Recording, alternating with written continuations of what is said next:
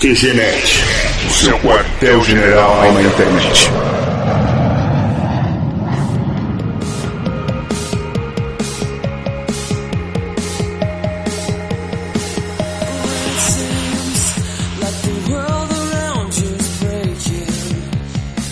Começando o QG Podcast 40, aqui é o Marco dublando eu mesmo. Aqui eu tô falando e eu vou ficar muito feliz quando o meu nome for parar lá no Wikipedia. Aqui é o Harney e a profissão de dublagem facilitou minha infância. E aqui é Charles Emmanuel, dublador do Ben 10 e do Rony Weasley do Harry Potter, beleza?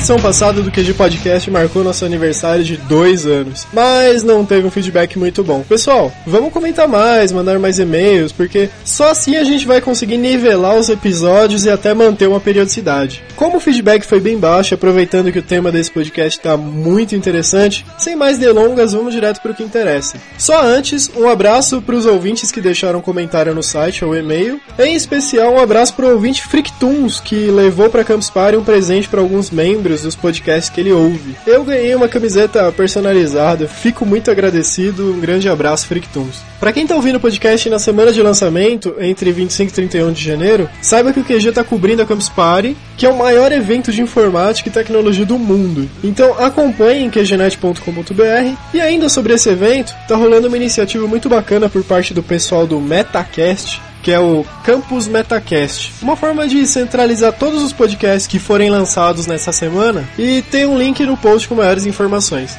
Lembrando que e-mails podem e devem ser enviados para contato@qgenet.com.br, mensagens em áudio via Google Talk para voz@qgenet.com.br e comentem também direto lá no site. Então, vamos lá.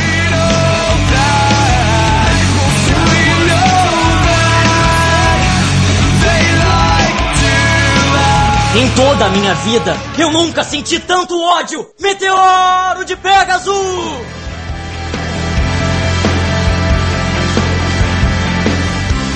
Faz muito tempo que eu admiro a dublagem brasileira, que é considerada uma das melhores do mundo. Faz muito tempo também que eu acompanho o trabalho de grandes dubladores como Marco Ribeiro, que eu passei a admirar com o trabalho no Yu Yu Hakusho, o Hermes Baroli, que é o Eterno Seiya, além do Guilherme Briggs também, que fez grandes personagens. A ideia de gravar esse podcast surgiu em uma conversa com meu amigo dublador Celso Alves, que faz alguns trabalhos na Discovery, Futurama, ele fez o saudoso pai do Doug na série original também, além de algumas participações em Cavaleiros, entre outros. Hoje ele não pôde gravar conosco, teve outros compromissos, mas o tema tá muito bem representado por outro grande dublador, um dos maiores do Brasil atualmente, o nosso amigo Charles Emanuel. Bem-vindo, Charles! Obrigado, galera, e obrigado pelo elogio também. E se você não reconheceu a voz ainda, o Charles, ele é o dublador do Ben 10, tanto criança quanto adolescente. Ele fez o Cold Ilha dos Desafios, o Colin no filme dos Simpsons, o Filho do Vidente no Death Note. Dessa. O John Connor, do Exterminador do Futuro 2, isso é um clássico, hein? Tanto na redublagem desse segundo filme, quanto na série Terminator The Sarah Connor Chronicles, que eu por acaso também fiz o John. Olha só, além do Mickey, do Isa TKM, que é um mico. ok. o Mutano dos Jovens Titãs, o Near Death Zone. o- Esse é o Death Note, Near do Death Note. Eu falei Death Zone agora? Falou, falou Death Note pro Death Zone. só, só trocou as mortes aí. Então é morte, né? Tudo Death, tudo Death. o Rony Weasley do Harry Potter, o Theo do Power Rangers Fúria na Selva e uma cacetada de outros. Além de agora o tema de Pegasus, né? No Lost Canvas, o Cavaleiros do Zodíaco. Pois é, né? Votado pelos fãs. Muito bom. Bom, e só pra começar então, ô Charles, como é que você começou com a dublagem, hein? Entrou nessa profissão? Bom, minha mãe é dubladora também. Não me perguntem o que, o que ela dubla, porque ela dublou até 90 mais ou menos, ba- bastante mesmo. Ah, ela dublava bastante novela mexicana. Por isso que eu não sei muita coisa sobre os trabalhos dela. Mas ela dublou também a professora Crabapel dos Simpsons, professora do Bart, durante umas sete temporadas. Aí deu a louca no dono da VTI, que era uma, era uma empresa de dublagem, agora ele fechou, e matou todo mundo, assim, sabe? Matou a minha mãe, matou o dublador do Homer na época, falando pra Fox que o dublador do Homer tinha morrido. Aí trocou a minha mãe também nessa, junto com um monte de gente. Falou Mas- que ele tinha Fala. morrido? É, Que Pelo menos foi o absurdo, que me cara. falaram depois, né? Aí trocaram o dublador do Homer na época. Por isso que o dublador do Homer mudou teve nas primeiras temporadas. Aí ela me levava pra dublar, né? Que eu não tinha com quem eu ficar na época. E aí eu ia com ela de vez em quando assim, na dublagem, nas dublagens dela, que ela ficava o dia inteiro lá, porque naquela época ela ganhava muito dinheiro com isso. E se dublava bastante. E aí, por acaso, um dos diretores, Silvio Navas, na época, que tá em São Paulo agora, se eu não me engano, ele faz o Munha Clássico, hein? né? Bom, a história que minha mãe me passa é a seguinte, que ele precisou de um garotinho pra falar uma besteira, tipo um oi, tudo bom? Bom dia, sei lá, uma coisa dessas. Aí eu tava lá, né, pra quebrar o galho, aí eu fiz. Aí só por curiosidade ele falou assim pra minha mãe, ah, por que que você não bota ele no curso de dublagem pra ver o que acontece? Ela falou, tá bom, se for bom aí a gente continua, senão não adianta nem insistir. Ela botou primeiro no curso de dublagem, né, porque aí, nessa época eu tinha seis anos, mais ou menos, quando ele falou isso. Aí com sete, sete pra oito anos eu fui fazer o curso de dublagem, acho que aos oito mesmo, ou final dos sete anos, que eu comecei a dublar. Mas eu dublando pouca coisa, assim. Também tenho a menor ideia do que eu dublei pela primeira vez, qual foi meu primeiro personagem importante. Só sei que foi num filme. Cara, mas você começou a trabalhar muito cedo, hein? Então, 6, 7 anos, é isso? É, pois é, tem alguns dubladores e dubladoras também começaram com essa idade, mais ou menos. Caramba. Não só eu. Aí depois disso, mais pra frente, que eu fui fazer o curso de teatro, que aí teria que ser obrigatório, lá, acho que, na época acho que era 13 anos que tinha que ter o DRT, o registro de ator, pra continuar dublando. Aí eu fiz o curso de teatro e continuei dublando até hoje. Aqui no QG a gente sempre aborda essa questão de trabalhar e estudar. Dublagem atrapalhou os estudos pra você em algum momento na sua vida e até hoje, que eu sei que você faz faculdade também, isso te prejudica de alguma forma? Dublagem não, não prejudica não. Se eu fosse diretor, talvez ia talvez fosse prejudicar um pouco, o diretor ele fica bem mais tempo que o dublador. Ele fica acompanhando a produção inteira. E o dublador só chega lá pra fazer o papel dele. Mas como dublador não. O que me atrapalhou mesmo nos estudos foi fazer, não sei se sabem, a TV Globinho, fazer o escova na época. Ah, Aquele sim, na TV mesmo, peruca. né? É, esse foi trabalho de televisão mesmo. E aí, tipo, saía do colégio, aí me pegavam no colégio mesmo, às vezes em casa, uma meia hora depois. Aí ia direto pro estúdio Renato Aragão, que a TV Globinho, como era interna, gravada em estúdio, não era lá na- no Projac, era um pouco depois, em Vargem Grande.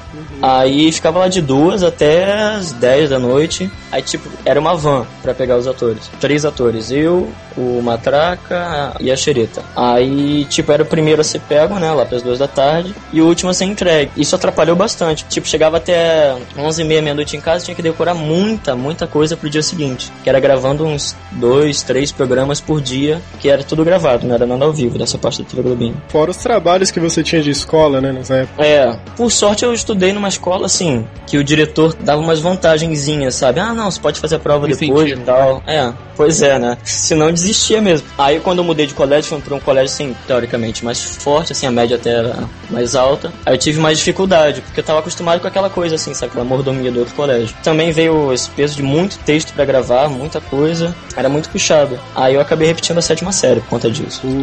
Ah, mas dublagem não atrapalha, porque dublagem, assim, você tem horário fixo pra ir, pra voltar, de começo e fim. Lá não, lá mesmo que se você fizesse, sei lá, cinco cenas, aí ia, ia ter que ficar praticamente do começo até o final, do mesmo jeito. Eu lembro que eu fiz uma participação em Malhação, horrível, aí...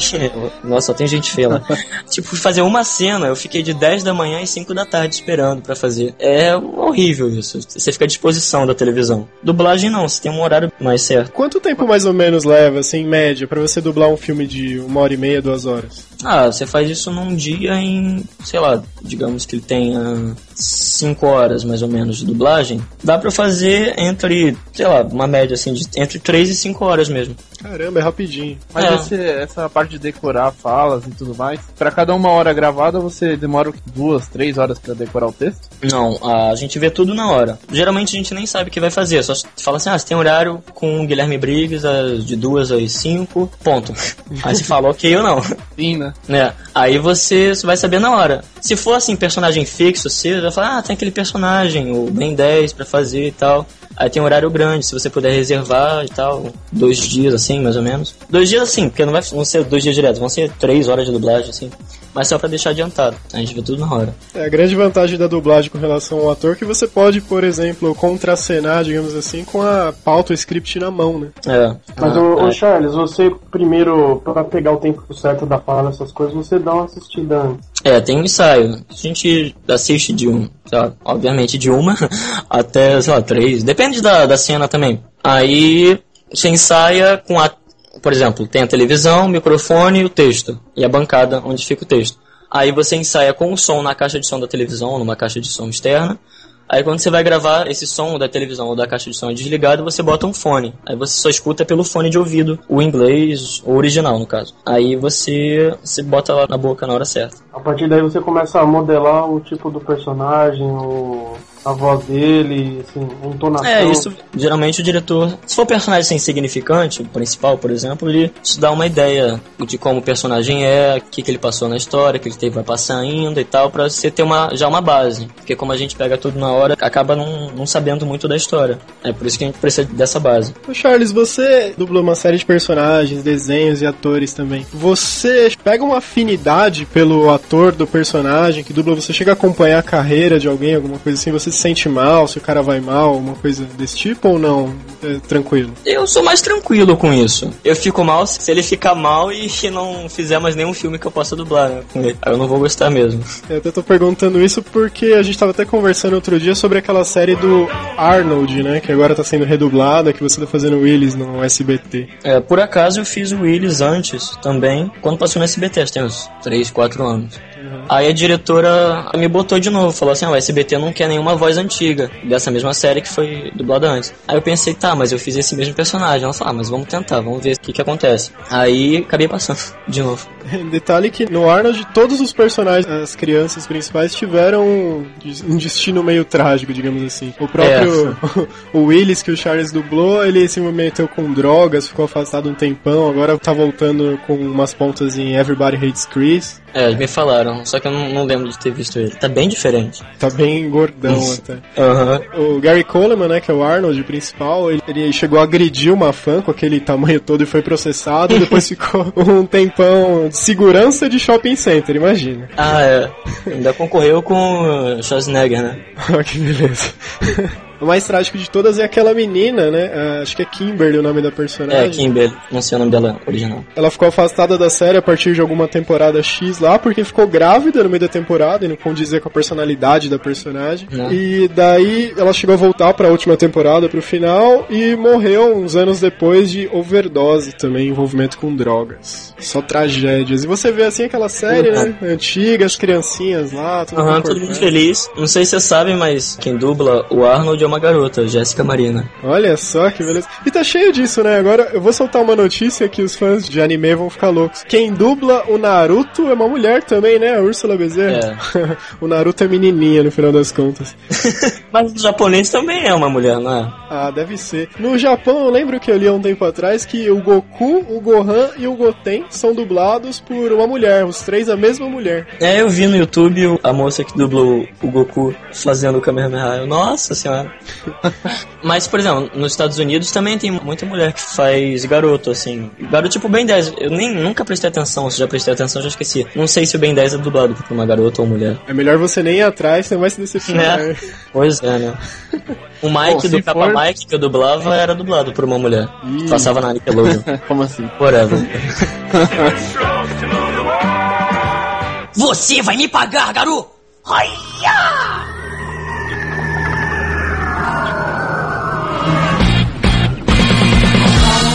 Em geral, os atores de TV, de cinema, eles são reconhecidos na rua e tudo, né? Você, como dublador, já foi reconhecido na sua voz na rua, comprando alguma coisa, conversando com alguém? Não, só quando minha mãe me dedura.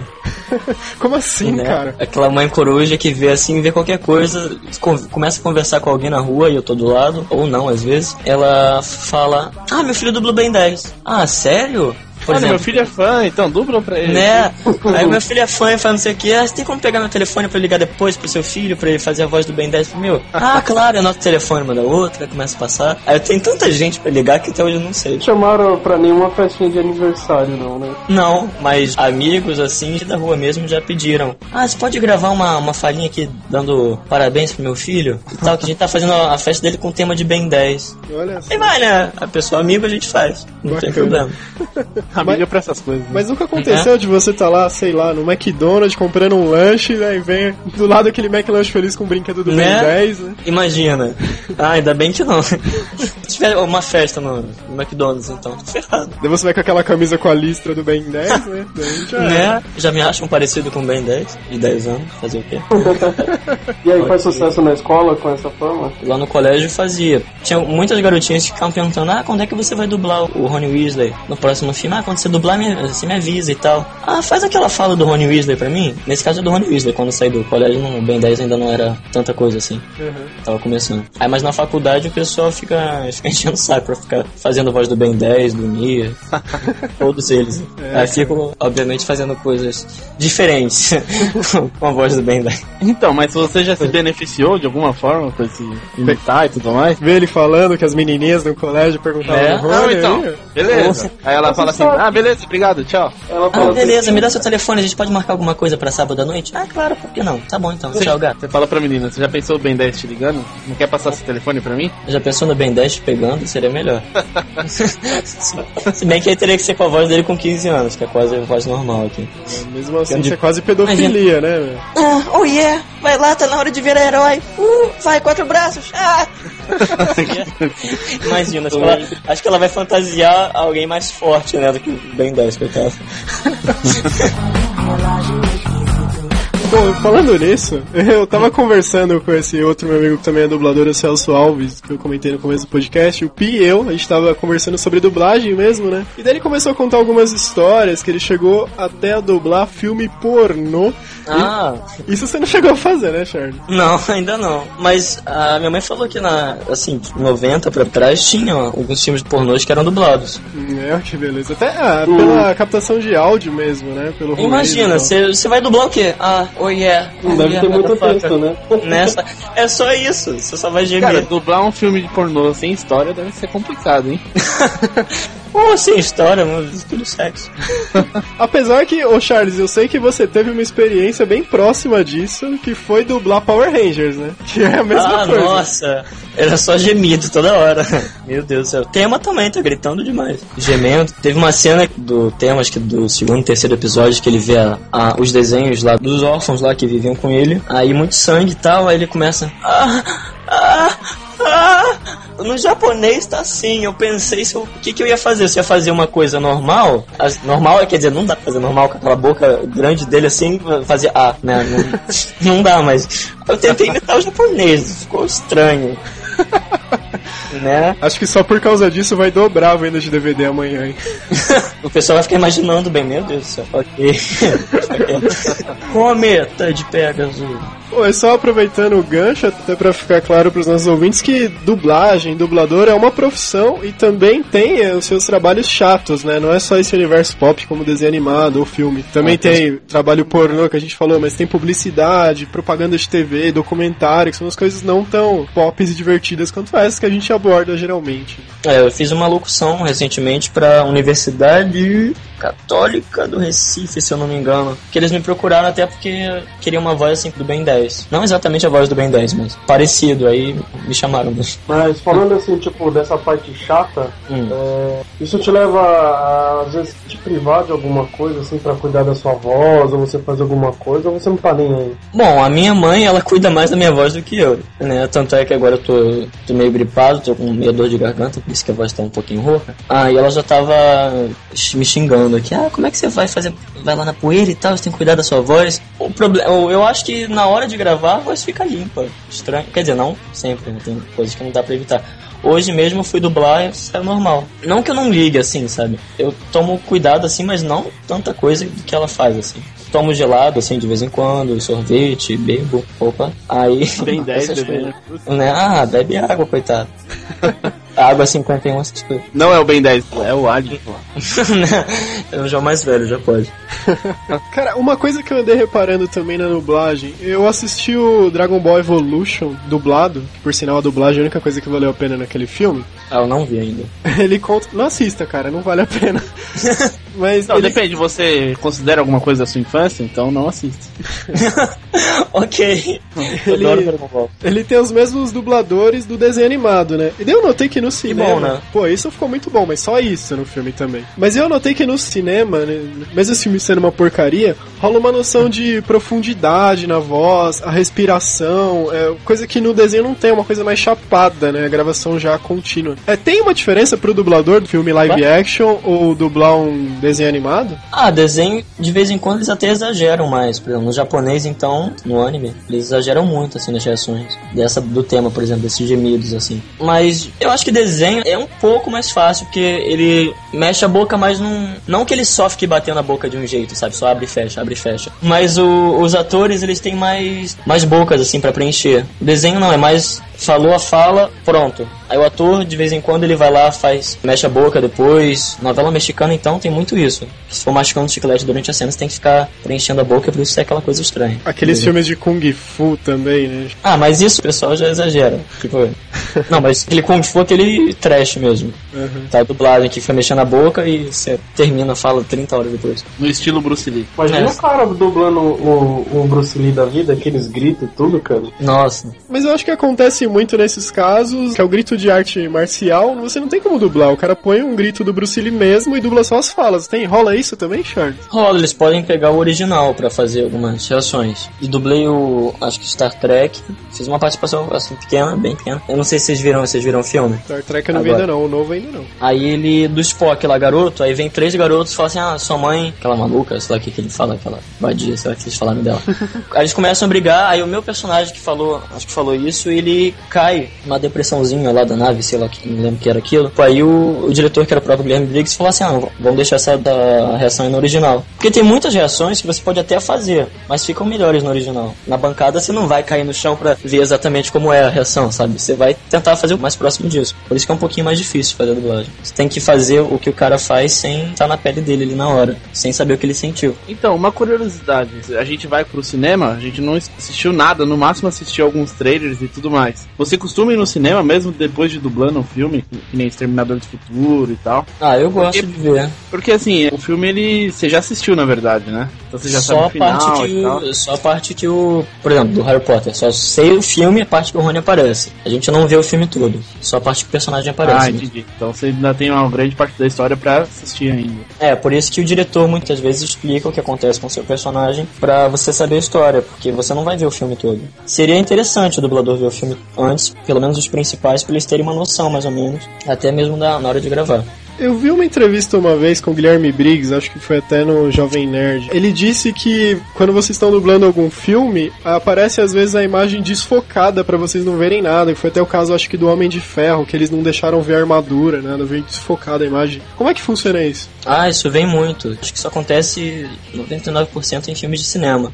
Harry Potter sempre vem assim, por exemplo, quarto e quinto filme. No quinto filme, que vieram os cavalos lá, meio preto e branco. As, todas as cenas estavam quase em preto e branco. Um símbolo enorme da Warner Bros. no meio ali. E os efeitos em 3D. Dava pra você ver corda puxando o Harry Potter pra ele voar. Efeito em 3D era só tipo, só pra você saber que ele tava ali. Era só tipo aquele bonequinho de massa, sabe? Cinzazinho, sem, sem nada, sem nenhum detalhe. Só pra você saber que ele tava ali.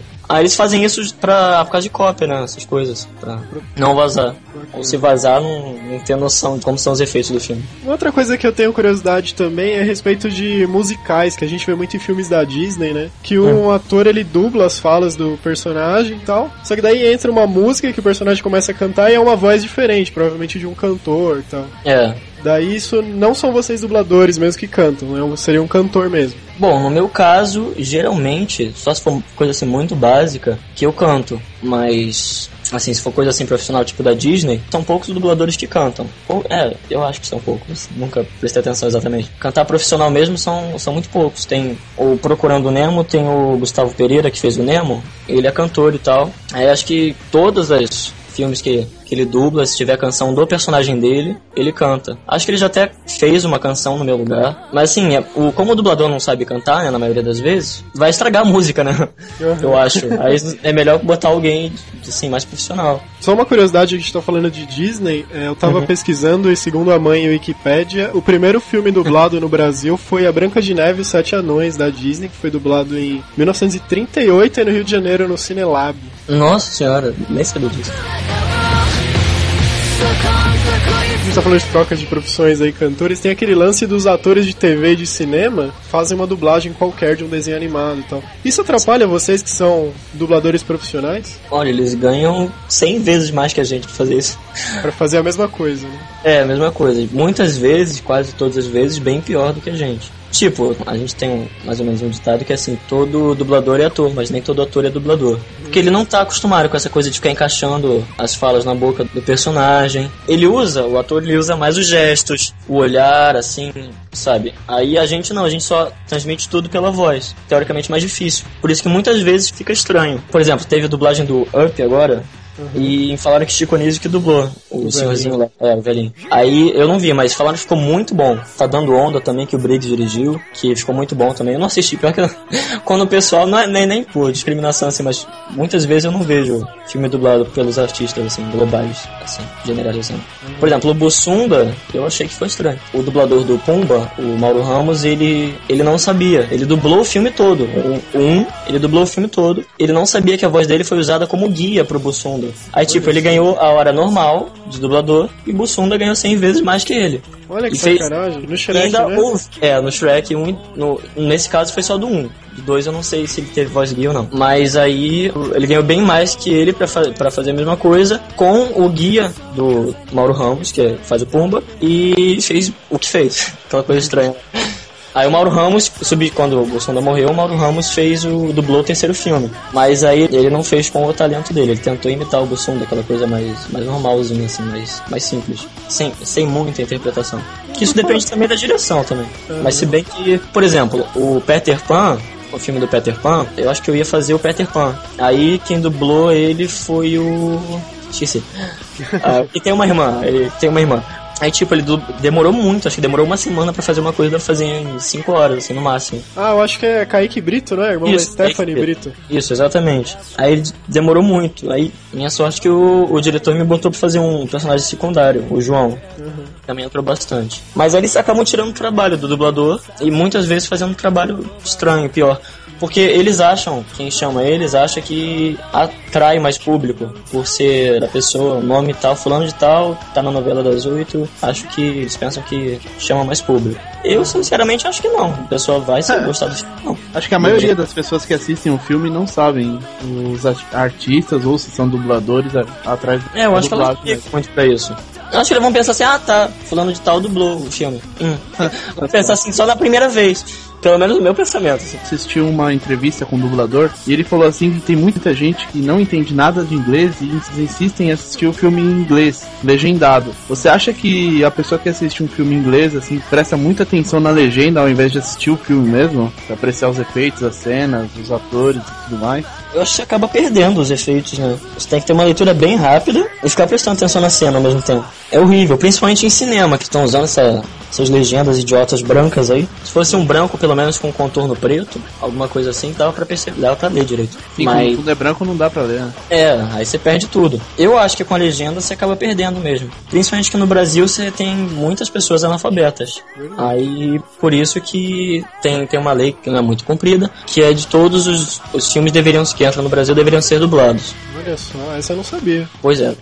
Inclusive, o Avatar me recomendaram veementemente pra assistir dublado, né? Pra poder aproveitar melhor todos aqueles efeitos 3D e tudo. Só que, pelo menos nas salas IMAX e 3D, vieram só cópias legendadas. Lamentável, né? Pois é. Porque falam que os efeitos são magnificamente perfeitos. Realmente, muito bom. Mas eu gostei recomenda. muito da dublagem. Acho que quem dirigiu foi o Tio Briggs. Foi, foi, foi o Guilherme Briggs. sim. Hum. Um- Uma outra curiosidade, a gente tava conversando sobre sotaque outro dia. Sotaque atrapalha o dublador? Atrapalha quem ouve. Eu ia dar um exemplo da porta aqui, mas. Né? mas, ah, não sei, porque tem muita gente que não gosta do sotaque carioca, paulista, nordestino e tal, sei lá. Claro que só é focado em São Paulo e no Rio. Mas tem alguns dubladores que, que tem sotaque, assim. Ah, sei lá, isso só atrapalha, acho que mais quem ouve, porque quando você vai dublar, até o diretor mesmo te dá um toque. Aí ficou muito carioca, ficou muito. Se arrastou muito o R, o S. Aí vamos fazer de novo. Ô Charles, você que é um cara que eu considero sem sotaque nenhum praticamente, você é do Paraná, né? Eu sou paranaense. Mas tem uma séria influência carioca. Tá morando no Rio faz quanto tempo? Faz 20 anos, mais ou menos. Caramba, como assim? Fiz 21 agora, dia 6 de janeiro. Mas, ah, sei lá, mas o meu problema é que eu não imito assim as pessoas que eu quero. Exemplo, se eu ouvir um sotaque paulista, nordestino, ou do sul mesmo, eu começo a imitar a pessoa assim, pô, não sei porquê. Mas acho que é natural. A pessoa que faz uma viagem pro Nordeste volta falando algumas coisas. Eu volto assim pro Paraná, vou lá visitar os familiares e tal, começo a falar, tento falar né, do jeito deles. Aí alguns até acham que fico zoando, mas eu não fico zoando. Sai normal, sei lá. Como é que é um sotaque paulista, cara? Tô louco pra conhecer um sotaque paulista. Ah, pergunta pro Marco. É, tava esperando isso. sotaque? Não, Marco não tem. tem não. sotaque. É, o O Charles tá do insistindo. É, o Charles tá insistindo que eu falo porta, mas eu não falo porta. né? Você falou porta. Não A falei porta porta, é não. caipira, não é paulista. Ah, depende. Ou entendendo também. Ah, ente- entendendo é coisa aquelas patricinhas, né? Tá entendendo, tá ligado? Ah, pois é, o pessoal vai achar que tô usando o pessoal de São Paulo, mas não tô não. Ah, o pessoal a gente também fala misto, aqui no Rio. A gente já transforma a maioria dos S's em X. X. Ah, sei lá, misto. Todo plural, short, mas. Ah, mas aí já é mais com, com X. Assim, claro, não com X, obviamente, escrito, mas pronúncia. Tudo, assim, a maioria dos, dos plurais, a gente faz isso. Plurais faz, tá vendo? Ah, mas você tá forçando, até agora você não tava falando assim. Ah, não, mas assim, muita gente fala. Saquei. Cara, teve uma polêmica que rolou, acho que faz uns dois anos já, com o Valdir Santana e a Fox, que rolou um processo do Valdir, que era dublador do Homer, né? Que ele queria receber direitos autorais sobre a comercialização dos DVDs dos Simpsons e tal, e até ter o filme, depois ele foi cortado. Isso repercutiu pra vocês, né, no ramo da dublagem, de alguma forma? Também. Só pra constar uma coisa rapidinho, foi ele que o dono da outra empresa de dublagem matou na primeira vez lá. Ah, tá. Assim. Aí ele voltou depois. Ah, agora a gente tá ganhando porcentagem em cima de. Não pra cada DVD. A gente tá ganhando porcentagem na hora que a gente faz, que é porcentagem de DVD mesmo, de direitos conexos. Ah, bacana. Então ele revolucionou praticamente esse processo É, dele. isso ajudou um pouco. Mas aí, muitos clientes, como a Fox, não sei se é a Warner, esqueci. Esqueci quais são os clientes que foram. Já tem uns três anos isso, mais ou menos. Falam assim: ah, dublador tal tá no sindicato é, reclamando dos direitos dele. Ah, então corta. Bota outra pessoa no lugar, mesmo que seja fixo. Mesmo que seja o personagem mais importante da série. Tira ele, se ele tá querendo direito. Mas agora todo mundo tá recebendo. Pelo menos deveria, né? Porque tem algumas empresas, assim, pequenas, que não pagam direitos. Mas no meio de dublagem e tal, vocês tinham ideia que isso repercutiria tanto entre os fãs? Essa troca de dubladores? Não, porque assim, dublagem não é tão reconhecida como atuar na televisão. Mas, sei lá, acho que repercutiu bastante até. Eu que- ouvi vários amigos meus falando que nem assistiam o filme por causa dessa mudança. Nossa. Ah, também se tá acostumado com uma voz e vão mudar o dublador, né? Não tem. e Você acaba perdendo a afinidade pela série, desenho. É, como a dublagem cresceu bastante, sim. A popularidade dela cresceu, então por isso essa repercussão toda. Principalmente de anime. Pessoal gosta bastante, o pessoal vai lá dar palestra e tal. Tá sendo mais reconhecida. Mas eu não sabia que o pessoal não tava querendo ver, assim, tal produção porque mudaram. É, Eu acho que isso não acontece geralmente, mas nesse caso do Homer repercutiu bastante na internet.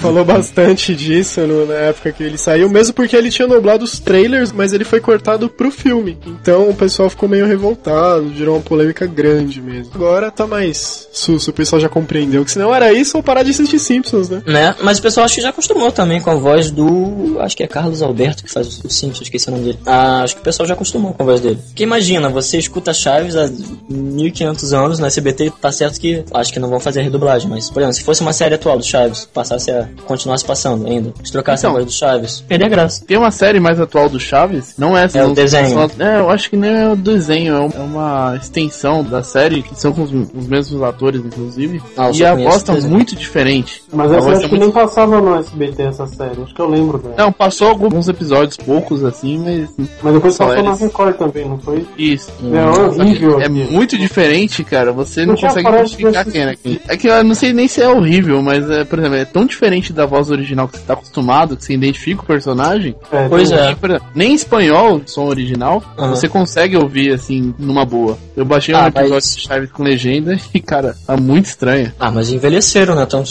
os atores quanto os dubladores. A voz também modificou bastante. Por exemplo, se for daqui uns dois, três anos, sei lá, não vou mais conseguir fazer o Ben 10. Você consegue até perceber a diferença, assim, de, do Ben 10 mesmo, que é a minha voz, entre aspas, assim, atual de criança, pro Mutano dos Jovens Titãs. E as primeiras temporadas de Padrinhos Mágicos, que eu fazia o AJ. Muita gente me pergunta se, era eu mesmo que fazia. Pior que era, mas a voz mudou bastante. Principalmente o Mutano, eu notei que tá bem diferente a sua voz. Eu ainda tento fazer alguma coisa dele, tipo. Em cima só o teto, gata. É impressão minha ou estamos levando uma surra? Só que ainda fica estranho.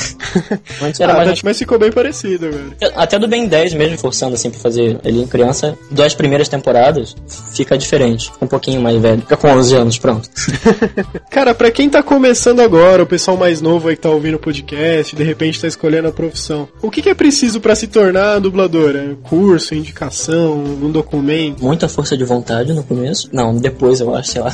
Dependendo da sua idade, que agora eu não sei que pra tirar o registro de ator, qual idade que você deve ter. Eu Mas vamos dar uma. Até os 16 anos você precisa de autorização jurídica, dos 16 aos 18 precisa de autorização dos pais, e daí em diante você precisa tirar só o registro profissional. né? Então, antes dos 16 você faz curso de dublagem, só se tiver curso de teatro, ótimo. Ser só dublador, se você estiver começando agora e não conseguir entrar no mercado, então já era, você vai gastar dinheiro à toa. Então, ator, curso de teatro, primeiro lugar, eu acho, e depois dublador, de dublagem. É, curso de teatro você pode fazer qualquer coisa, enquanto isso você faz, você faz peças mesmo, faz algumas participações, tenta fazer testes para comerciais, é, novela, malhação. Aí, aí depois você vai pro curso de dublagem, que aí depende, tem os cursos são seis meses. Mas aí se o, o professor ou professora na hora, depois de um tempo, falar que você tá bem, o aconselhável é que ele te ajude um pouquinho, te indique para alguns diretores amigos dele ou dela, para botar você no mercado, que é muito difícil entrar na, na dublagem. Porque o pessoal tem mais confiança, por exemplo, ah, vou escalar o Charles porque ele faz rápido, dubla bem, me gabando aqui. A maioria dos, dos personagens que eu faço, pelo menos, eu acho que ficam bom. Aí, escala ele porque tenho mais confiança nele, eu não vou dar um personagem importante pra pessoa que tá começando. Assim, essa é a minha visão, não sei qual é a visão original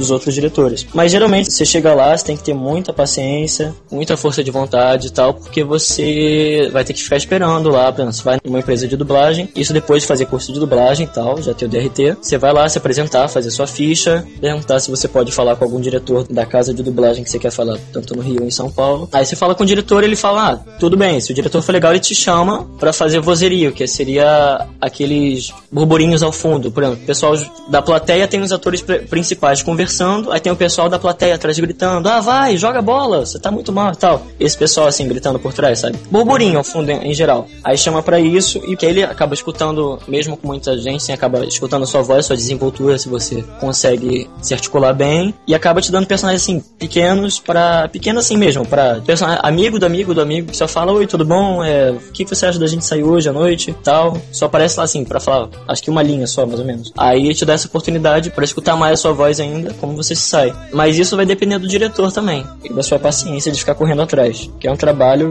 cansativo no começo, muito cansativo, você.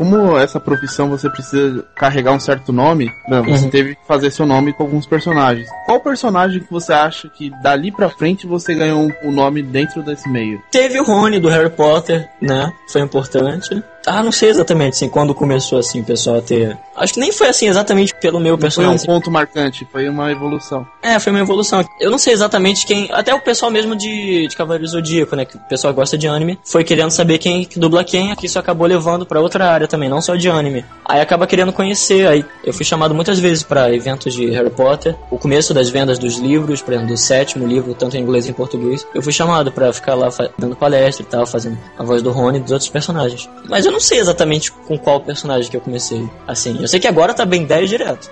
Isso não tenho dúvida.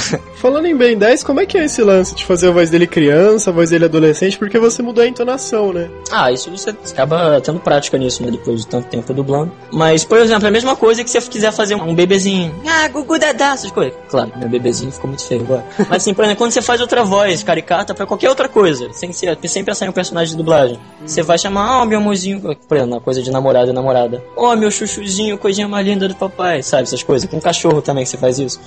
Nossa, comparação péssima. né? O amor pro cachorro, ótimo. Tá, mas vocês entenderam, espero que sim. Aí, tipo, isso você se acaba inventando também, mas eu acho fácil, sim. Sei lá, você botar no agudo, tipo Rony. Por que aranhas? Por que não podia ser assim com as borboletas? Harry! ah, sei lá, acho que isso é prática não tenho a menor ideia, assim, exatamente.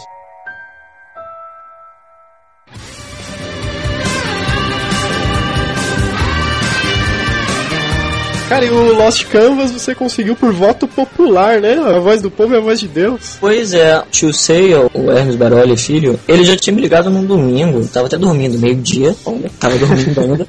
Aí eu acordei, né, minha mãe com o telefone, já tinha batido mó papão com ele pra negócio assim. Aí falou, ah, tava querendo fazer um teste que o cliente não quer que repita as vozes, não quer muitas vozes de São Paulo. Aí eu, tá, ah, mas aí eu tava querendo saber se você gostaria de participar da dublagem, fazer um teste, pra eu botar na internet pro pessoal votar. Aí eu pensando assim, hum, será que eu vou fazer o Alone? Eu acho que eu vou gostar de fazer o Alone. Porque eu tava pensando no Nier, o Nier mais ou menos, assim, não igual, parecido com o Alone. Tipo assim, frio e calculista e tal, essas coisas meio snob. Vai ser o Alone, Alone, Alone. Olha o tema de Pegasus. Eu, ah, que legal! maneiro. Agora sim. E, que tipo assim, pra mim aquilo é, sei lá, não era ainda a realidade, assim, sabe? Aí eu fui, fiz o teste, primeiro na casa do- dos amigos meus, do Sérgio, muito obrigado, Sérgio, mas acabou que não ficou muito bom o teste por causa do som de fundo, que não era estúdio profissional. Aí depois tive que fazer isso em outro estúdio profissional mesmo. Aí só que dessa vez sem imagem, sem nada, assim, sabe? Só com texto. Aí eu só fiquei tentando lembrar como é que eu tinha feito o teste. Mas ainda bem que o pessoal gostou. Eu fiz aquilo ali completamente sem imagem mesmo. Aí o barulho deve ter botado na boca lá. Porque tem um programa chamado Pro Tools que ajeita pra ficar um pouco curto ou passar um pouco. Mas aí, que bom que o pessoal, a maioria, né? Do pessoal gostou. Tema de Pegasus. Porque tem comunidade do Lost Canvas falando que tá muito bem 10. Tipo, não acho muito assim que tá bem 10. Claro que dele criança, pra minha voz de criança, eu acho que é praticamente a voz do Ben 10. Fala assim, ah, Lone, quando é que você vai terminar isso? Essa é mais ou menos a minha voz do Ben 10. Que aí eu posso forçar um pouquinho mais pra fazer a voz do Ben 10 e fazer irado, tá na hora de virar herói. Ou botar um pouquinho, um pouquinho mais, mais gravezinho, não exatamente grave, mas essa voz assim do tema criança. Aí essa é a voz do tema é, adolescente, que é a Lone e todo mundo da cidade. Eu não acho que essa voz ficou assim, tipo, do Ben 10. Talvez do Ben 10 com 15 anos, mas não tanto. Ah, sei lá.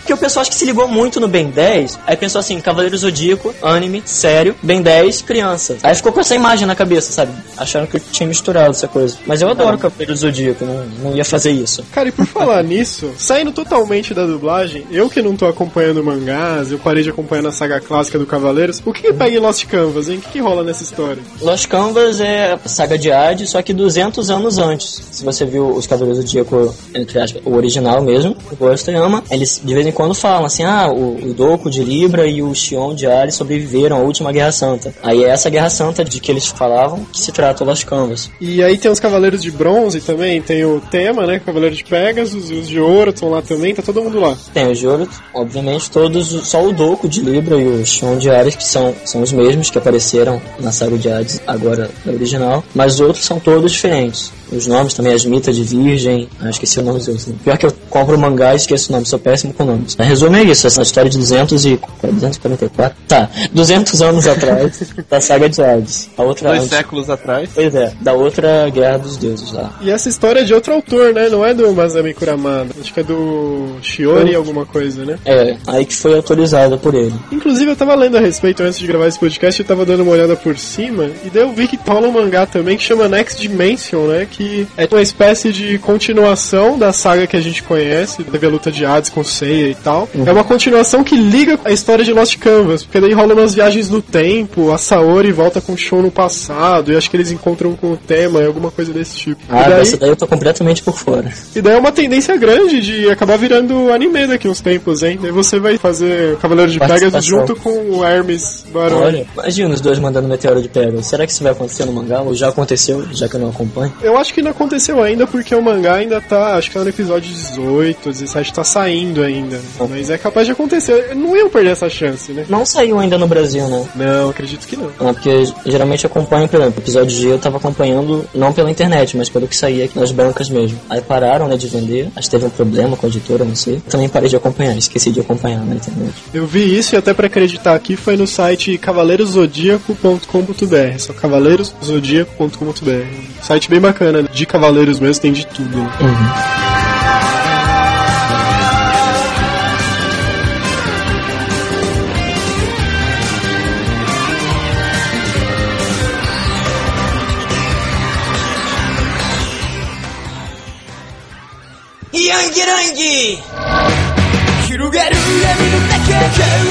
Voltando pra dublagem. E o Ah. que, que você tem de próximos trabalhos, Charles? O que, que você tem aí programado pra 2010? Final do ano passado, nossa, foi 2010, tô falando de 2009. Essa série vai continuar ainda, tem a segunda temporada. Teve é, Jake Blake, uma nova série da Disney, que são gêmeos, um pop e um. Pobre, assim, sabe? Mas é classe média alta. Mas de vez em quando ele fala que é pobre. Aí eu tô fazendo os dois porque é o, é o mesmo ator. E é o mesmo ator também que eu fiz em Chiquititas, né, que passou no SBT. Chiquititas Argentina, se não me engano. É alguma coisa Rojas, o nome do garoto. Esqueci. Aí tem isso, que eu já fiz a primeira temporada. Quem dirigiu foi a Andrea Morucci, a dubladora da Liga da Justiça, aquela Mulher Gavião, né? E aí vai vir a segunda temporada dessa. Eu não sei quando é que vai estrear na Disney. Cara, Tiquititas é um trabalho que você não deveria ter orgulho, hein? Ficou tão ruim assim? Não, cara, é que é Tiquititas, né? Independente do trabalho. Ah, ok. ah, mexicano e argentino é, é estranho de fazer, porque eles ficam mascando muito chiclete. Mexicano, se eu não me engano, argentino não, argentino ele decora o texto. E mexicano eles têm um ponto no ouvido que ficam falando as falas pra eles. Eles não decoram, geralmente. Aí eles acabam, tipo, repetindo a fala na cena mesmo, gravando. Aí ficam repetindo baixinho. Aí você tem que completar aquela boca, né? Você não- Porque o pessoal que vai estar vendo na televisão vai estar achando assim, ah, que pessoal burro ali, o cara falando, tá sem som. Aí acaba, aí fica estranho. Caramba, mas então eles repetem a fala e ficam mexendo a boca. Pois é, eles ficam ouvindo no ponto, no ouvido, e ficam passando o texto na hora de gravar. Muitos atores fazem isso. É estranho pra caramba isso. Por isso que a dublagem argentina é um pouco, um pouco, um pouco melhor. Eles decoram texto, eles são mais naturais, assim, eu acho. E esse ano vai ter Harry Potter 7 também, né? O primeiro filme. É, a primeira parte do último livro. Ainda bem. Ainda bem que vai vir mais, né? Pô, e tá acabando, hein? Seu, como você disse, é um dos principais trabalhos que você fez e tá chegando Pois no é. final, né? É o principal trabalho pra cinema, né? Todo, praticamente todo ano tem. E pra cinemas, não fiz tanta coisa assim pra cinema. Não sou muito dublador de cinema, sou dublador de série, desenho e filmes de televisão. Outros filmes pra cinema, por exemplo, que eu fiz foi Super Bad, não sei se vocês viram. Eu fiz o McLovin. Aí tem aquela cena que ele tá entrando na garota. É. Como é que é? Entrando, acho que entrou. Alguma coisa assim. Ah, falando nisso, você perguntou, né? se Acho que você tinha perguntado se eu tinha feito alguma cena desse tipo, agora que eu lembrei dessa. Além de Power Rangers, né? Né? Além de Power Ranger do tema, fazendo aqueles gemidos, tem o McLovin. O McLove é um pouco mais leve do que o Power Rangers ainda. É, porque o Power Ranger é direto, ele não cansa, é Viagra direto dele. Curiosidade, já indo rumo ao reta final do podcast. Qual Mas foi já- o trabalho que você mais gostou de fazer? Na maioria. ah, não sei mais gostei, não tem aquele que eu mais gostei, tem muitos que eu gostei. Não Se eu que eu tivesse que gostei. chegar pra você agora e falar, faz pra gente uma fala que você mais gostou de fazer. Ah, faria do Rony, por exemplo. Tá, a voz do tá completamente diferente do segundo filme, que ainda A voz ainda era bem de criança. Mas vamos lá, fazer com a voz como se fosse do sexto filme. Vocês querem evitar que o Snape pegue a pedra ou não? Harry, é você que tem que continuar, eu sei disso. Não sou eu, nem Hermione. É você. minha varinha! Ah, eu quebrei a minha varinha! Ah, tem o Yang também, de Yin Yang Yo, que é o coelho, tem o coelho azul, a coelha rosa. Por acaso, quem faz a coelha rosa é a Luísa Palomanes, que é a dubladora da Hermione. Olha só. Aí. Mundo pequeno esse da dublagem. Né? Acho que a gente já fez muita coisa assim junto sem saber. Porque a gente não grava junto, um dublador, a gente grava separado mesmo. Aí depois que eles juntam na edição. Aí tem o Yang, o Abio de Puka também, que é mais ou menos a voz, é mais ou menos no estilo do Yang, que é arranhada a voz. Mas quem dirigiu em Yang no começo foi o Peterson Adriano, é, que me deu o Ben 10, fazer o teste do Ben 10, fez pra eu ganhar. E Young e o Abio, entre outros também. Até dessa Isa TKM também deu outro personagem. Ele que dirigiu, ele é o dublador do Clark Kent, do Smallville, um dos exemplos.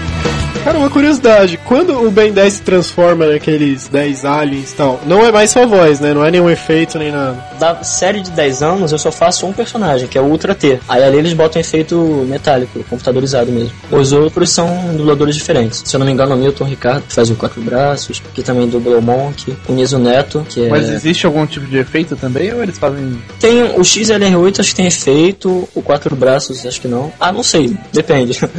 Depende da, do qual personagem mesmo. É, depende do alien. Aí nessa série agora que ele tá com 15 anos, eu tô fazendo a voz do Omnitrix, que o Omnitrix tá falando loucamente de vez em quando. O Omnitrix será destruído, precisa voltar à base. Blá blá blá. As coisas. Tem algum personagem que você sempre sonhou em fazer, mas você não conseguiu ainda, não teve oportunidade? Eu gosto de Bleach. Eu adoro o anime, assim. Eu não curto muito, mas eu adoro o anime. Eu sou fissurado por Bleach, cara. Pois é, tô acompanhando. Ontem mesmo eu vi o último episódio, que é 253, sei lá. Eu queria fazer um personagem dele. Do Ichigo ou do Kon? Não, o Do Hitsugaya. Bufan, do, do... É, não, mas do Hitsugaya mesmo, do Ryorimaru lá. Ryorimaru ou Ryorimaru, não sei como é que ficou na dublagem. Mas eu queria fazer esse, o do gelo lá. O Bleach, ele já tem versão dublada ou ele só tá em japonês ainda? Já tem dublado, já tá passando no Animax. Acho que passa uma hora antes do Death Note, que passa sexta-feira, às 10 da noite, que eu dublo Nier, merchandising. Haha.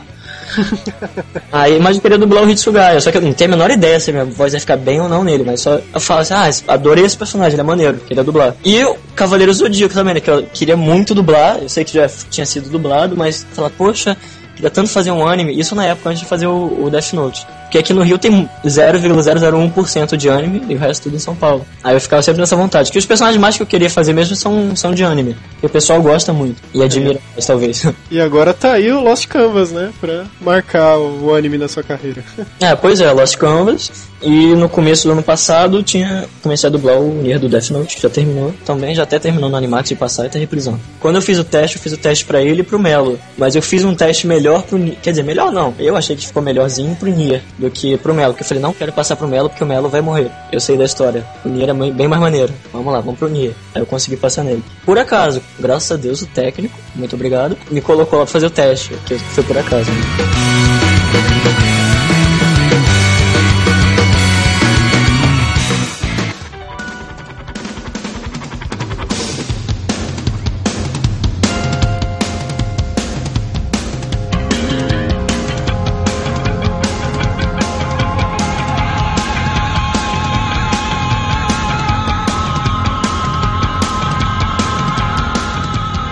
Então, esse é o final da edição 40 do QG Podcast. Queria agradecer a participação do Charles Emanuel. Muito obrigado, foi muito legal contar com você aqui, Charles. Obrigado a vocês. Uma hora e pouco já, mas foi bem rápido.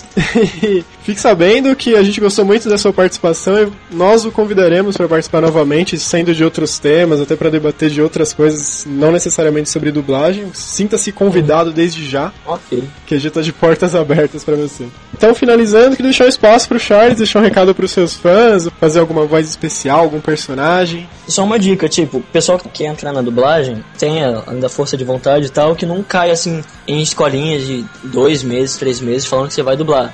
Tenha em mente mesmo que entrar na dublagem é difícil mesmo, mas é muito legal dublar. E também não caia naqueles cursinhos que te cobram uma fortuna, aí você fala que não tem como pagar e, e falam assim: tudo bem, você paga metade do curso e a me- outra metade você paga em trabalho. Tipo, aí você vai trabalhar de graça, você vai achar o máximo porque você vai estar dublando, mas você não vai estar recebendo nada por isso. E as empresas que onde você vai dublar de graça, elas não vão pagar pra você, elas vão pagar pra pessoa que te indicou. Ou seja, a empresa tá super faturando em cima de você. Então, só abre o olho pra isso. Só isso. Até na, até na dublagem tem sacanagens, é impressionante. E país? Ah, muita sacanagem. Meu paizinho, oh meu Deus do céu. Bom, então é isso, agora é comigo, né? Bem 10. Irado, tá na hora de virar herói. Yang, do Yang-Yu. Yang Yang! O Abio, que é quase parecido, só que é um pouco mais arranhado, vou tentar, mesmo com dor de garganta, vamos lá. Você vai me pagar, garoto! Muito bom. Tá vendo? É disso que eu tava falando quando eu falei do filme pornô lá. Né? Aiá! Oh yeah! Deixa eu ver mais. É... O Rony. Quem é você e o que fez com a Hermione Granger? Muita coisa agora vendo na cabeça. Ah, o tema, claro, peraí. Uma das poucas falas que eu lembro do tema foi do teste mesmo. Em toda a minha vida, eu nunca senti tanto ódio! Meteoro de Pegasus! Ah, Muito bom. Detalhe que a Charles acabou de acordar a vizinhança inteira dele. Fazendo assim pornô e gritando. É. Não, e pior que assim, né? Daqui a pouco alguém vai bater na sua porta e falar: Abaixa a televisão, moleque! né? Pior que é. Dessa idade Ah, assistindo anime, pô. Anime não é coisa só de criança, tem uma comunidade assim. E eu tô. Ah, Nós também. Deixa eu ver mais. Do, é que do Rony mesmo, é que eu já repeti muito pra vocês, hein? Da com a voz fina. É. Harry, seu viadinho! Inventei essa, esquece. Ainda bem que muitas garotas gostam mais do Rony Weasley, então tá ótimo. Melhor Cara, propósito, isso me É. lembrou uma coisa. Nas dublagens, vocês têm liberdade pra improvisar no texto ou não pode, assim, alterar? Ah, eu não gosto muito de texto quadrado. Você não vai falar, vamos nessa. Pode até falar, mas assim, dependendo do personagem que você tá fazendo, você, você inventa, bota gíria, bota mais ah, um pouco da sua personalidade no personagem. Você tem que ter mais cuidado com filmes de época e tal, que você não pode falar, você tem que falar, sei lá, supimpa do balacubá, né? Mas aí você já toma mais cuidado. Aí eu já, mesmo já prefiro deixar do jeito que tá no texto, só pra não, não me arriscar tanto. Eu nunca esqueço de uma fala do Marco Ribeiro do Yu Yu Hakusho, que era uma coisa do tipo: Ah, dane-se o mundo que eu não me chamo Raimundo. Isso foi hilário. Ah, é. Nossa, ele botou tanta coisa, assim, que o pessoal da dublagem mesmo sabe fazer o quê? É por causa de uma diretora. Aí, tem muita coisa que ele botou ali que era, assim, a gente mesmo que sabe. A dublagem do Yu Hakusho eu achei demais. Ah, só não gostei de não ter participado dela. Droga. Nem que fosse pra falar um oi. Na época, eu tinha o quê? Sei lá, 12, 15 anos quando foi redublado. Eu queria tanto dublar que nem que fosse fazer um oi lá. Ela chegar, oi, tudo bom? Pô, eu E aí, lembro beleza? também que na primeira dublagem tinha uma parada da galera gritando no estádio: Ah, eu tô maluco. Né, pois é. Tem essa coisa legal, assim, que eu acho que a gente não deixa muito, assim, texto quadrado. A gente que é dublador mesmo percebe que leu exatamente o que tá escrito no texto e se a fala ficou curta ou passou, não importa, assim, pra essa produção. Continuou daquele jeito, assim, por exemplo, uma fala curta. Oi, meu nome é Charles, eu estou aqui pra dar um, abraço em você. Ha. Nessa coisa, tipo assim, fica esticando pra tentar alcançar a boca, enquanto a boca dele tá batendo lá, tipo assim, oi, tudo bom? Meu nome é Charles, e aí, beleza? Você vem sempre aqui e tal? Aí fica estranho, tem muita dublagem perde nisso também. Eu acho que não é nem É. só dublagem, você vê muito isso em seriados, alguns seriados brasileiros, você vê que a fala do ator mesmo é meio estranha, muito texto decorado assim, quadradão mesmo. Ah, pois é, isso tem muito, não só em dublagem mesmo. Bom, então é isso, até a próxima edição do QG Podcast. Mais uma vez, muito obrigado, Charles, pela participação e até a próxima edição do QG Podcast. Obrigado vocês e eu espero que tenham gostado das idiotices que eu falei muitas vezes, né? Mas é isso aí. Irado, tá na hora de virar herói. Em cima só o teto, gata. Ó, fica bem igual o Mutano, não consigo mais fazer o Mutano. Droga. E a impressão minha estamos levando uma surra? tá bom, valeu galera. Muito obrigado aí pela companhia.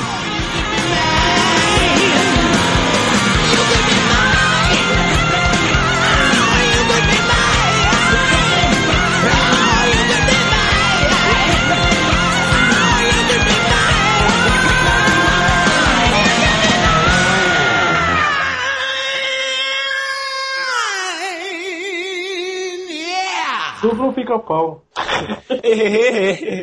Pronto.